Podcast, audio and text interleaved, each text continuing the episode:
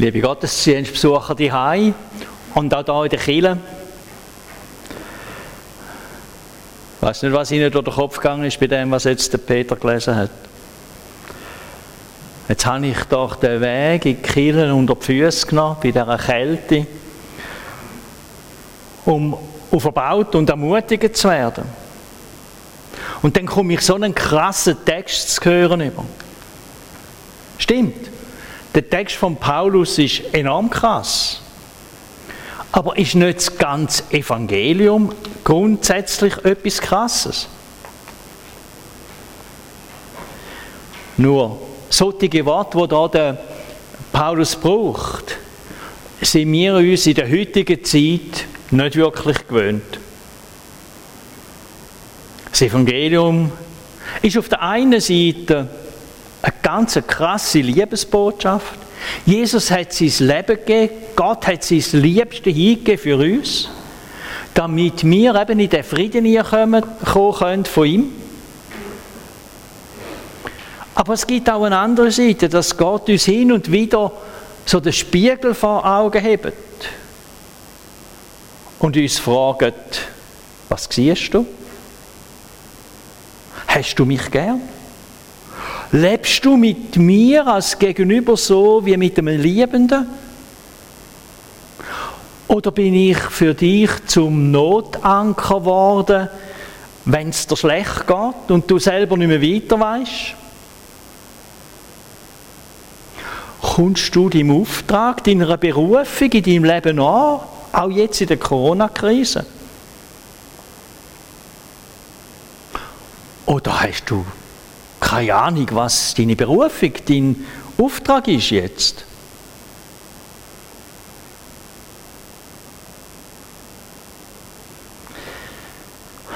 Manchmal habe ich so ein bisschen den Eindruck, die Botschaft von Jesus Christus haben wir ein bisschen zu fest weich gespült. Was könnte denn dein ganz persönlicher Auftrag in der jetzigen Pandemie sein? Überleg mal.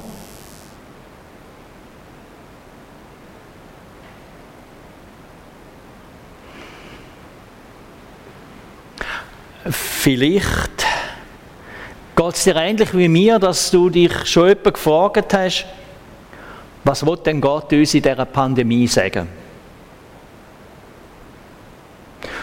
Einiges hört man. Die einen sagen, ja, das ist Gericht Gottes. Andere, das hat doch überhaupt nichts mit Gott zu tun, weil Gott ist doch ein liebender Gott. Und nochmal andere sagen,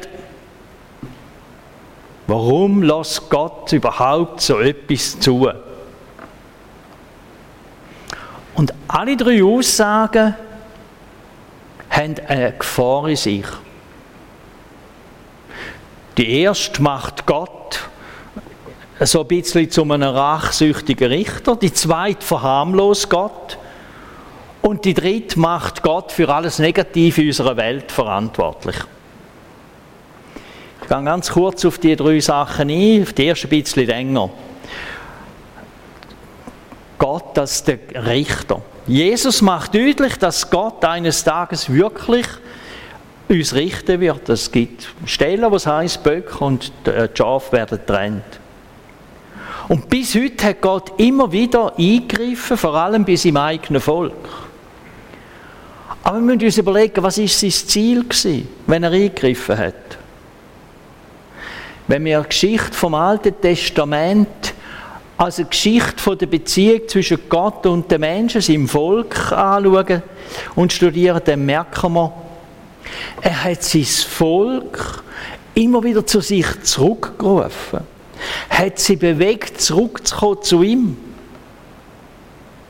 Also er hat sie nicht einfach gestraft, um ihnen zu zeigen, wer da der Stärker ist und wem sie zu folgen haben. Straf, Gericht, ist immer das letzte Mittel gewesen, um das Volk wieder zurückzugewinnen. Vorgängig hat er häufig Propheten geschickt, wo über längere Zeit das Volk aufgerufen haben, zurückzukommen, umzukehren, wieder zu Gott zurückzukommen, von den anderen Göttern weg, vom eigenen, von der eigenen Selbstsucht und so weiter. Nicht selten sind die Propheten vertrieben worden oder sogar gefangen gesetzt. Und selten hat man auf sie gelassen. Und erst nach längerer Zeit, wenn das Werben von Gott vom Volk in Wind geschlagen worden ist, dann hat er drastischer durchgegriffen. So im Sinn von, wer nicht hören will, muss halt fühlen, oder? So sagen wir es ja, wer nicht hören will, muss fühlen. Sein Ziel ist aber immer die Menschen wieder zu sich zurückzuführen, um zur Umkehr zu bewegen. Auch die Wegführung nach Babylonien. Wir lesen dort, wie Menschen, Juden, dorthin eine Sehnsucht bekommen haben nach der Nähe, nach Gott. Und genau das hat Gott wollen. Zum Zweiten, Gott ist nicht einfach ein lieber Papi, wo, wo uns alles durchlässt und beide Augen zudruckt. Welcher liebende Vater macht das mit seinen Kindern? Weil wer alles durchlässt, gibt im Grunde genommen einem Kind zu verstehen, du bist mir gleichgültig. Ist mir egal, was du machst. Zum Dritten, wenn Gott uns Menschen den freien Willen gegeben hat, dann können wir ja auch Sachen machen, wo alles andere als gut sind. Und dann kann es sein, dass er irgendwann uns aber auch Konsequenzen tragen lässt.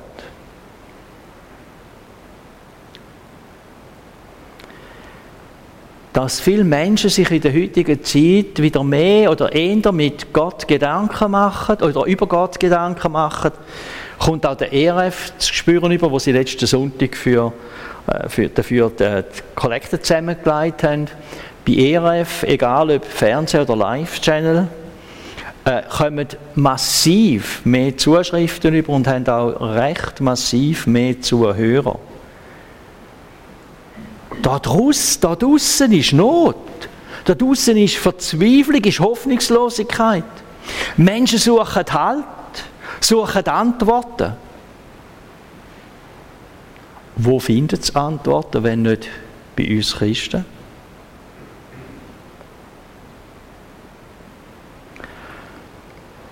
Zurück zu uns und zum Text. Als ich vorletzte Woche, ähm, wir lesen fortlaufend immer ein Buch aus der Bibel, den Timotheus-Text äh, gelesen habe, nach längerer Zeit wieder einmal, hat mich die Aktualität von dieser Aussage getroffen. Redet da der Paulus von uns? Da ist die Rede von, das Ende wird eine schlimme, schlimme Phase haben. Selbstsüchtigkeit, Geldgier, großturisch eingebildete Menschen das sind so die ersten Aussagen und ich habe schon seit äh, langen Jahren mich immer wieder gefragt, wohin führt der Machbarkeitswahn in unserer Gesellschaft? Letztlich, letztlich habe ich in einem Buch gelesen, respektive meine Frau hat mir es erzählt. Ähm, es ist vom Reinhold Rute, sein letztes Buch über seine äh, demente Frau, die gestorben ist dass es Leute gibt auf dieser Welt, die überzeugt sind, dass in ca. 30 Jahren wir Menschen unsterblich werden. Also ich will das gar nicht. Aber ich habe mich gefragt, ist das Anmaßung, Selbstüberschätzung oder ist es ein Spiel mit dem Feuer? Spielen wir Gott? Im Text ist von Gotteslästerung gedreht, von den Eltern nicht mehr folgen, von nichts mehr Ehrfurcht haben, Undankbarkeit, lieblos und unversöhnlich, verleumderisch, hemmungslos, gewalttätig, Hass gegen das Gute, zu jedem Verrat parat, leichtsinnig, hochmütig, verblendet, das Leben nur noch geniessen. sich nicht um Gott kümmern. Sich einen Anstrich geben, aber nichts dahinter. Ungefähr so sagt es der Paulus. Und mir ist so der Kopf gegangen, wenn ich das gelesen habe, im Grunde genommen könnte ich fast zu allem äh, Beispiel anführen. Und das hat mich enorm traurig gemacht, dass unsere Gesellschaft so aussieht. Da brauchen Bundesräte Polizeischutz auf eurem eigenen Haus. Da werden die Thurgauer Regierungsräte anonym aufs Übelste beschimpft. Und es wird ihnen und der ganzen Familie äh, gewünscht, dass sie elendiglich verrecken. So Zeug steht im Mail, wo Regierungsräte bekommen. Wo sind wir gelandet? Die Männer und Frauen tun nach bestem Wissen und Gewissen ihr Amt ausfüllen und dann kommen zu Zeug zu hören über. Oder eine Familie von dem, von dem Bergführer, der letzte in einer Lawine tödlich verunglückt ist. Die Familie wird in den sozialen Medien angegriffen, diffamiert. Äh, sie wird, es gibt kein Mitgefühl, es wird unter die Gürtellinie geschossen. Wo sind wir gelandet? Und was macht das mit mir? Ist das mir egal? Mir ist das nicht egal. Menschenleben werden gegeneinander aufgewogen, wobei immer betont wird, dass das nicht der Fall ist.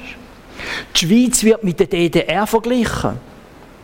Einer der übelsten Diktaturen, die es hat in der Vergangenheit. Und Christen sagen, na, zum Teil, ja, so ist es bei uns.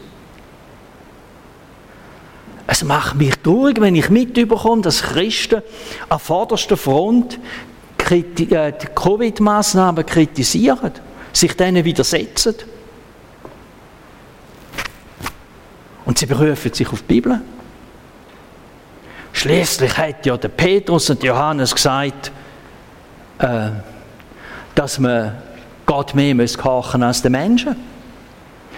Aber es steht auch in der Bibel, äh, zum Beispiel im Römerbrief, jeder soll sich den Trägern der staatlichen Gewalt unterordnen, denn alle staatliche Gewalt kommt von Gott und jede Regierung ist von Gott eingesetzt. Und wieder, wer sich daher der staatlichen Gewalt widersetzt, stellt sich gegen die von Gott eingesetzte Ordnung und wird zu Recht bestraft werden. Wohlverstanden, das sagt ein Paulus, wo in einer Unrechtsdemokratie, äh, Unrechtsdiktatur die war und nicht in einer Demokratie. Und eben wir oder Christen rechtfertigen sich zum Teil mit, mit dem Vers, wo Petrus und Johannes brauchen, wo sie sagen vor dem Hohen Rat, entscheid selber, ob es für Gott, ob es vor Gott recht ist, euch mehr zu folgen als ihm. Und nachher sagt der, Paulus beim zweiten, äh, der Petrus beim zweiten Mal, man muss Gott mehr kochen als den Menschen. Steht in der Apostelgeschichte 4 und 5. Aber die Aussagen, die beziehen sich ausdrücklich auf staatliches Verbot, die frohe Botschaft vom Evangelium zu verkünden. Und nicht auf irgendwelche Gesetze und Verordnungen vom Staat, wo unser Leben regulieren. Sie können also nicht für die Rechtfertigung von staatlichem Ungehorsam gegenüber irgendwelchen Maßnahmen, die beschlossen worden sind von unserem Staat, angeführt werden. Darum sollten wir als Christen zurückhaltend sein mit Ignorieren auch von Covid-Verordnungen. Auch wenn sie uns nicht in den Kram passen. Und es gibt in dem Zusammenhang keine absolute Gerechtigkeit. Das Leben ist nicht in unserem Sinn gerecht. Ich habe anfänglich aufgezählt, was der Paulus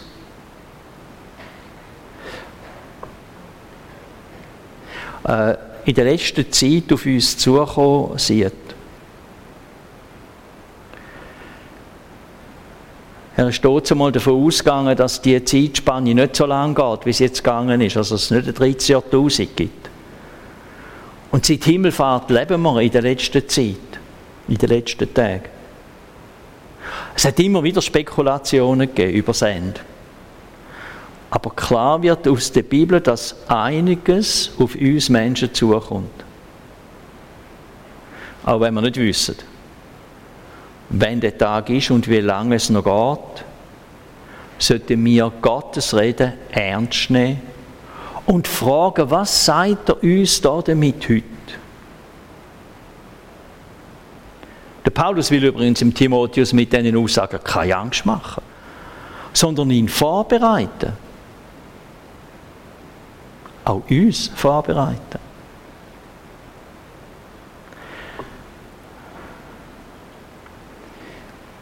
Bin ein, der also die christliche Landschaft äh, immer ein bisschen am, am Beobachten und Verfolgen ist. Und offenbar bin ich nicht der Einzige, der so sieht, der Lockdown hat viele traditionelle Kirchen und Freikirchen verunsichert. Wie geht es weiter? Wie sollen wir auf die Herausforderungen, die vorhanden sind, reagieren?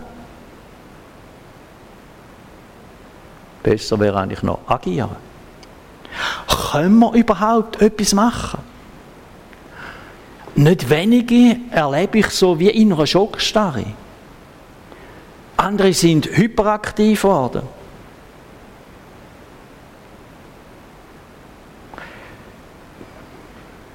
Wesentliches, da haben wir vorher in einem kurzen Gespräch diskutiert, Wesentliches im Gottesdienst fällt weg wie der gemeinsame Lobpreis, wo so etwas wie Gemeinschaft in sich hat. Der Kirchenkaffee mit Begegnungen. Der Austausch miteinander nach dem Gottesdienst. Man darf nicht zusammenstehen, mindestens nicht in grossen Gruppen, man muss sich auseinander bewegen. Wie können wir das kompensieren? Oder müssen wir das kompensieren? Dann höre ich vermehrt Stimmen, die sagen, so die Wohlgefühl, Gottesdienst und Eventveranstaltungen stelle ich in Frage, sagen die Leute. Die Aufgabe der Kirche ist doch nicht, den Christen noch mehr zu bieten, immer unterhaltsamere Meetings zu gestalten, damit sie sich wohlfühlen und am nächsten Sonntag auch wieder kommen. Nicht, dass ein guter Gottesdienst, ein schöner Gottesdienst etwas Gutes ist, aber es geht um Begegnung mit Gott, mit Jesus Christus. Und nicht wenige fragen sich, was soll ich Gott tun für dich? Nicht im Sinn von Aktivitäten, um ihn zufriedenstellen, sondern wozu willst du mich brauchen? Hast du dir die Frage auch schon mal gestellt? Wenn nicht, gebe ich dir jetzt Gelegenheit.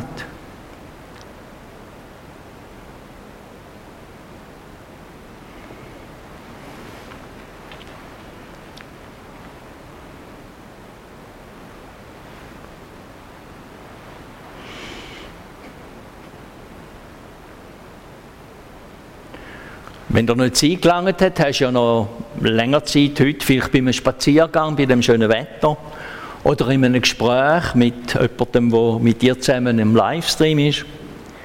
Überleg dir, was würde Gott dir aufs Herz legen? Das ist zentral. Ich bin sicher, Gott will ganz persönlich zu dir reden. Er will dir begegnen. Er will dich tiefst berühren. Und er will dich brauchen für die verlorene Welt draussen. Um dich herum. Am Arbeitsplatz, in der Schule. Einfach dort, wo du bist. Ich bin sicher, dass Gott deinen Alltag bereichern will. Sage das nicht aus der Theorie. Ich kenne, ich kenne das aus der Praxis. Und ich bin sicher, dass Gott dich coole Sachen erleben lässt. Du wirst überrascht von ihm.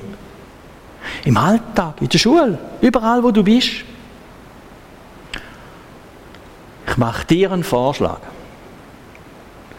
Frage in den kommenden Tagen, und du kannst es nachher gerne beibehalten, frage in den kommenden Tagen Gott so oft wie möglich, wohin führst du mich jetzt? Was soll ich machen? Was willst du mir zeigen? Lass dich von Gott führen. Nicht von den Umständen um dich herum. Hör auf deinen inneren Impuls, auch wenn du dir komisch findest. Lass dich darauf ein. Hat mir eine Frau erzählt, sie hat eine Predigt von einem Pastor gelesen. Gott hat er eines Tages in die Ikea geschickt zum Morgenessen. Gefunden, ja, wenn du findest, dann gang ich halt. Während dem Frühstück hat er Gott gefragt, und jetzt, was willst du? Was soll ich? Was, ist da? Es war einfach das Restaurant mit vielen Leuten drin und äh, einem relativ hohen Lärmpegel. Dann hat Gott gesagt, bett Engel herbei. Okay, wenn du das willst, dann bete ich Engel herbei. Ist nicht passiert. Es war immer noch gleich lärmig. Er hat keine Engel gesehen, obwohl er das auch schon hat, Engel gesehen. Aber ganz unvermittelt ist es in dem Restaurant plötzlich fast ruhig geworden. Und dann hat er beobachtet, wie am einen oder anderen Tisch Tränen geflossen sind. Mehr hat er nicht berichtet. Oder ein ganz kleines Beispiel von mir. Schon seit längerem habe ich mir so überlegt, wer in meinem auch, äh, familiären Umfeld ist alleine. Also ledige Cousins und Cousinen. Und da ist mir eine Cousine in den Sinn die ledig ist, etwa in meinem Alter. Und, aber sie ist mir immer dann in gekommen, wenn ich nicht anrufen konnte. Das ist Nacht, Nacht um halb zehn oder elf, morgen früh.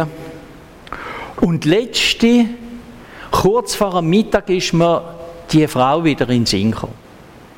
Ich habe zum Telefonhörer gegriffen, sie hat abgenommen und dann sagt sie, hoch erfreut, da ist jetzt aber schön, dass du an meinem runden Geburtstag anläutst.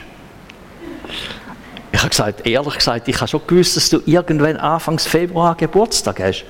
Aber dass das genau heute ist, habe ich nicht gewusst. In der Zwischenzeit weiss ich es, jetzt steht es in meiner Agenda. Sie hat eine riesen Freude gehabt. Wir haben kurz geredet miteinander. Und sie hat sich herzlich bedankt, dass ich an sie gedacht habe. Und sie wird mir bald wieder anrufen. Sie war beglückt und ich war auch beglückt dass ich jemandem Freude machen konnte mit einem ganz kurzen Telefon.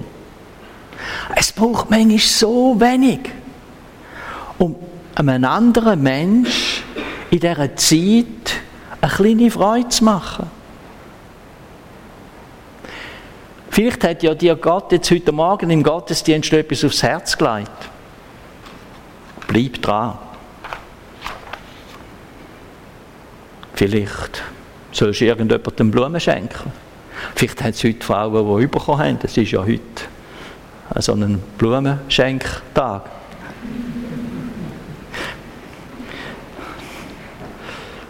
Vielleicht ist dir jemand in den Sinn gekommen, wo du mal anrufen könntest in der nächsten Zeit. Mach's. Du das aufschreiben, dass du nicht vergisst. Vielleicht hast du es für jemanden, der begegnest und das Gefühl hast, die Person ist niedergeschlagen. Frag sie, wie geht es dir? Dann kommst du ins Gespräch. Ich finde es immer spannend, wie schnell dass wenn man auf jemanden zugeht, auch nur mit etwas Äußerem, man in ein Gespräch kommt.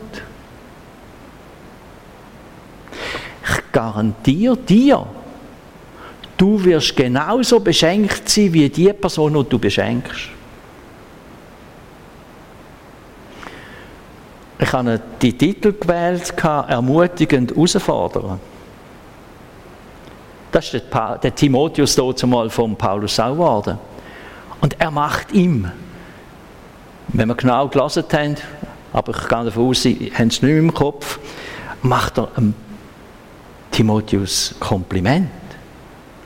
Er sagt, du, hey, du bist meiner Lehre treu gefolgt. Damit hat er nicht gemeint, dass er eine eigene Lehre entwickelt hat, aber das, was er von ihm bekommen hat, von Gott, dass er da dem treu gefolgt ist. Du bist meinem, meinem Vorbild gefolgt. Und du bist mit Gott so vertraut, du bist für Gott wertvoll. Und dir ist dein Glaube zu einer völligen Gewissheit geworden. Also das ist nicht keine Unsicherheit drum, das ist nicht das, ja, vielleicht ist Gott mir gnädig. Nein, sein Glauben an Jesus Christus hat eine innere Tragkraft. Nicht die Umstände bestimmen dies und mein Leben. Und sollen es auch nicht bestimmen. Nicht die Einschränkungen, dort einmal durch das Römische Reich und heute durch Covid-Vorschriften, bestimmen dies und mein Leben. Sondern Gottes Heil in Jesus Christus. In ihm geborgen sein, bestimmt dies und mein Leben, oder wird dies Leben und mein Leben bestimmen. Und darum fordert der Paulus den Timotheus auf, treu den Weg zu gehen. Gott erwartet von dir und von mir nichts Unmögliches, nichts Außergewöhnliches. Nur Treue. Lass du dich von Gott überraschen und von ihm auch brauchen. Amen.